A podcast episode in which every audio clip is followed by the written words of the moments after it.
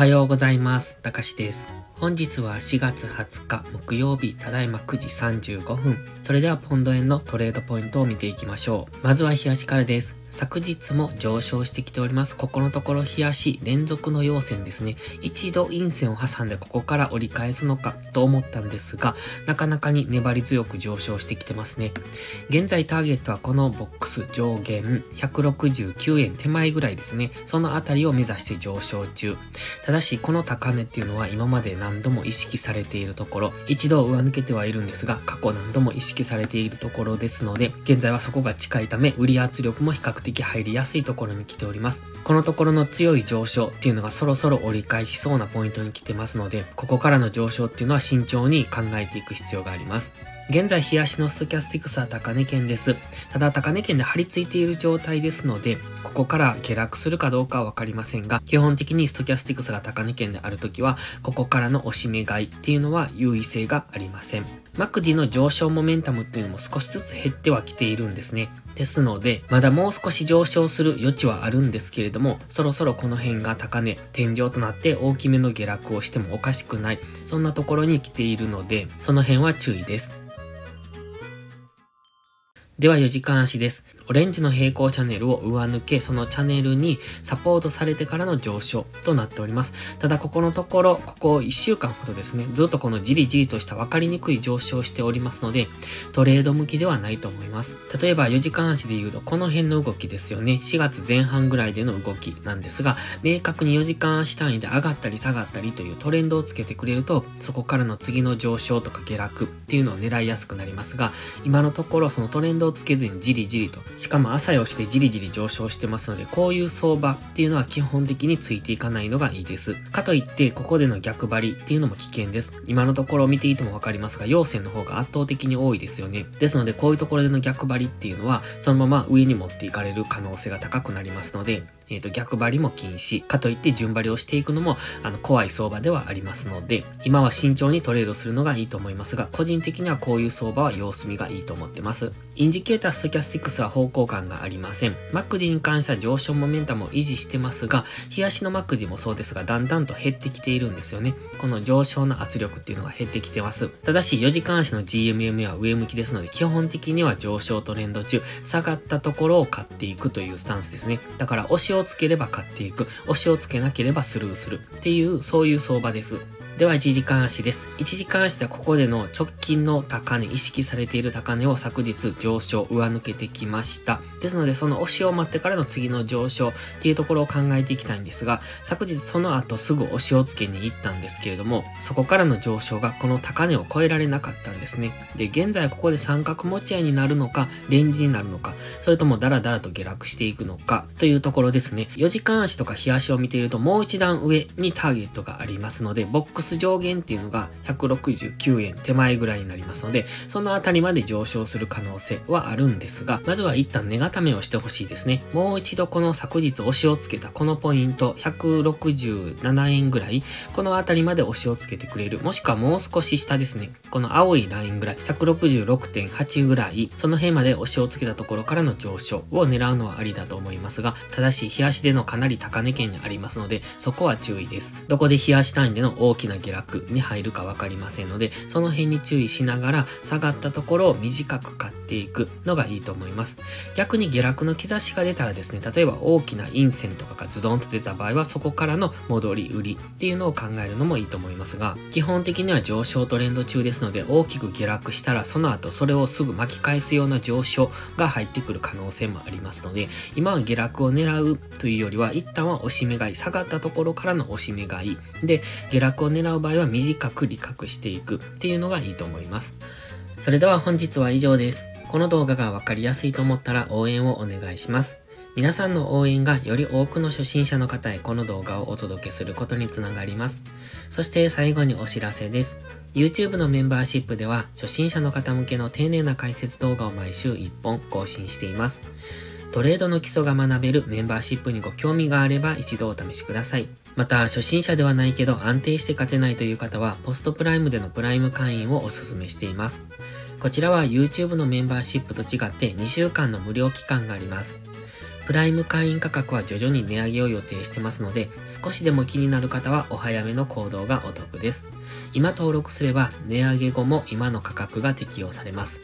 ぜひ無料期間を有効にご活用ください。詳細は概要欄にあります。それでは本日も最後までご視聴ありがとうございました。たかしでした。バイバイ。インジケーターの使い方解説ブログを書きました。GMMA、ストキャスティクス、MacD の使い方について詳しく書いてます。まずは一度目を通してみてください。きっとスキルアップのお役に立てると思います。インジケーターは何気なく表示させるのではなく、理解して使いこなすことが大切です。また、インジケーターを使ったエントリー手法のテキスト販売を始めました。こちらは初心者から中級者向けですが、初心者の方向けの初級編もご用意しています。勝つための聖杯なんてありません。だからこそ地味にコツコツとスキルを積み上げていくものです。このテキストはそんな方のお力になれると信じています。せっかく FX を始めたのですから、明るい未来を夢見て頑張りましょう。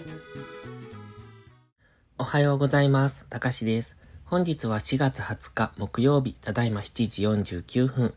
それでは本日の全体のイメージ、それからドル円の相場分析からやっていきましょう。いつも通り本文内にありますギガファイル便の URL をクリックしていただいて、中にある画像を見ながらお聞きください。このチャンネルでは売買を推奨しているわけではありませんので、投資は自己責任、自己判断でお願いします。また、ここでの話はあくまで個人の感想であり、売買のおすすめではありません。本日ご用意した画像が、円指数の4時間足、そしてドルインデックスの日足4時間足、それからドル円の日足4時間足、1時間足となっております。まずは円指数の4時間足からです。昨日は一旦円高に触れた後、そのまま、えそれ以降は、あの、さほど動きがなかったという、そういう印象ですね。現在は黄色ゾーンぐらい、ここが過去のレジサポゾーンというところで、ここは反発しやすいところですので、この付近、今加減ぐらいまで来ましたね。最終的には下の方の黄色ゾーン、これが3損のネックラインに当たりますので、その辺ぐらいまでは円安が進む可能性があると見てますが、現在は一旦の抵抗ゾーンに来てますので、この辺で反発するのかどうかという話を昨日してました。で、えー、昨日は一旦円安に触れましたが、今、えー、一旦の加減まで来てますので、ので本日は円高になる可能性が高くなってきてますね。ストキャスティクスは一旦上昇しかけたんですが、再び下落中。マックディも、えー、下落モメンタムを維持してますけれども、だんだんと減ってはきてますので、いつ反発してもおかしくない雰囲気ではあります。ただ、あの、昨日も言ってましたが、反発がちょっと弱いんですよね。反発が弱いので、もしかするとこのまま下抜けする可能性もありますが、一旦はこの黄色ゾーン付近で、揉み合うと思いますので、どの程度の円高が来るかはわかりませんけれども、一旦は円高に動きやすいところにあるっていうのは念頭に置いておくのがいいと思います。ですので、ドル円黒線は、あの、底堅く動いてますけれども、いつ一旦の円高で下落する、あの、大きく下落するっていうよりは、調整の下落の範疇だとは思いますが、えー、下落する可能性を考えておいた方がいいと思います。そして、ドルインデックスですね。こちらは過去のもみ合いゾーン、緑の丸ゾーン付近というところ、基本的にはまだ下落トレンドを崩してませんので下落中なんですが、これエリオット波動の5波みたいな、そんなイメージにも見えます。えー、現在が5波終了するかどうかというところですね。もう一段下抜ける可能性もありますので、そこは注意です。もしここからドル安が進んだ場合は、あの赤いライン付近ですね、61.8%と書いた赤いライン、そして水色の平行チャンネルの下限付近、その辺ぐらいまで下げてくる可能性はあるんですが、えー、昨日もお話ししましたが、今月足、週足でのトレンド転換、今までの下落トレンドから上昇に、上昇というか一旦の反発なのか、それとも上昇トレンドに戻っていくのかわかりませんが、一旦、月足週足単位での上昇に向かう、そういう局面にあります。そこのトレンド転換期ですね。ですので、やはり何ヶ月という単位で、その時間がかかってきますので、今はその分かりにくい中にあるというところ。で、日足では今上昇するのかなという風な、そんなイメージでもあります。直近過去の安値付近でありますので、ここは反発しやすいところですので、その付近で現在は反発が入っているという、今はまだその範疇ですね。基本的にはドル安方向のトレンドがまだ終わっていません。日足の GMMA を上抜けるまでは、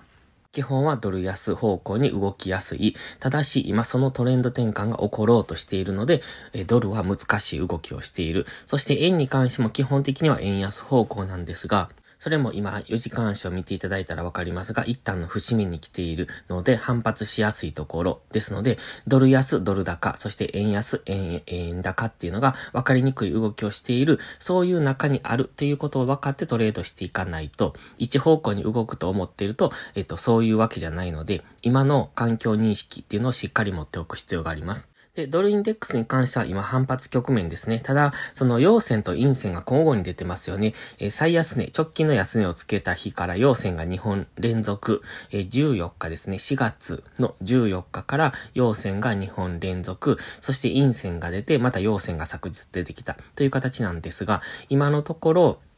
えっと、この最初、安値14日の上昇、陽線、陽線と2本連続で出てますが、その後が陰線になったっていうところが大きくって、え上昇の勢いが少ないんですね。ここで陽線が連続3本、安値から、えっ、と、最安値から陽線連続3本出てくれば、ここから上昇していくとも考えられるんですが、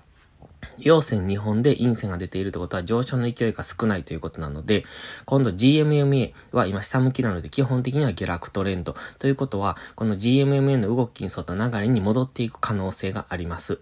で、今その中でどちらに行くのかっていうのを決めかねているそんなタイミングですので、ドルストレートは上がったところは売られやすいし、下がったところは買われやすいというそういう試合。ドル円も同じですね。上がったところは売られやすいし、下がったところは買われやすいんですが、今円安が進んでいるので、ドル円に関してはじりじりと上昇しているというところ。ですので、えっ、と、その中でのクロス円ですので、やはりクロス円は難しい動きをしてくると思いますので、あの、わかりやすい通貨ペアを探していくことが大切です。そしてドルインデックスの4時間足です。オレンジのトレンドラインまで到達せずに今のところは、えー、と止まっております。ただ、青の GMMA を上抜けて、今その GMMA でサポートされるのを待っているような、そんなタイミングに見えてきます。もちろん今これ収束しているので下抜ける可能性もありますが、これサポートされるとここからのオレンジのトレンドライン上抜け、つまりは日足の GMMA 上抜けを、あの、するような動きをしていくんじゃないかと見ておりますので、本日はそこに注目ですね。本日明日ぐらいでこの GMMA にサポートされて上昇するのであれば、そこの決着がついてくると思いますので、もう一段ドル高に動けるのか、それとも下抜けてドル安方向に動くのか、えー、というところ。つまり昨日の高値安値をどちらに抜けるか、抜けた方についていく。つまり昨日の高値を抜けるのであれば、ドル高方向に動きますので、ドルストレートの戻り売り、昨日の安値を下抜けるのであればドル安方向に動きますので、ドルストレートの押し目買い。で、えっ、と、高値、えっ、と、昨日の高値を上抜けた場合はドル円の押し目買いでもいいんですけれども、今度円指数が絡んできますので、円指数が今は分かりにくい、えー、反発局面にありますので、えっ、と、ドル円とかクロス円のここからの上昇っていうのは、本日は一旦様子見がいいとは思っております。で、それを踏まえてドル円の冷やしですね。現在冷やしはエリオット波動が完了してそこの修正波に入っていると見てます。修正波の現在は、えー、C 波ですね。今、下落のエリオット波動なので、修正波は上昇の A 波、えー、下落の B 波、上昇の C 波となるんですが、今は上昇の C 波に入っていると見てます。その C 波っていうのが138円付近を目指してきている。で、えっ、ー、と、138円まで到達するかどうかはわかりませんが、137円ぐらいまでは硬いだろうとは考えてます。ただ、日足のストキャスティクスは今高値圏、えー、それでもマックディが結構強い、あのー、じりじりとこの、えー、上昇モメンタムを維持しながら上昇中ですので、基本的にはまだ上がっていくだろうと。そのストキャスティクスは高値圏に張り付いているかもしれませんが、そのまま上昇していくんじゃないかなとは考えてます。ただし、GMUMN はまだ収束してますので、そこに一度サポートされに行く、えー、GMMA でサポートされるのを確認するような動きをするかもしれない。つまり、冷やし単位で GMMA 付近まで下落するかもしれないというところは念頭に置いておいた方がいいかもしれないですね。そして次は4時間足です。4時間足は水色の右上がりのライン。これウォルフ波動のラインなんですが、今そこがかなり意識されているのがわかります。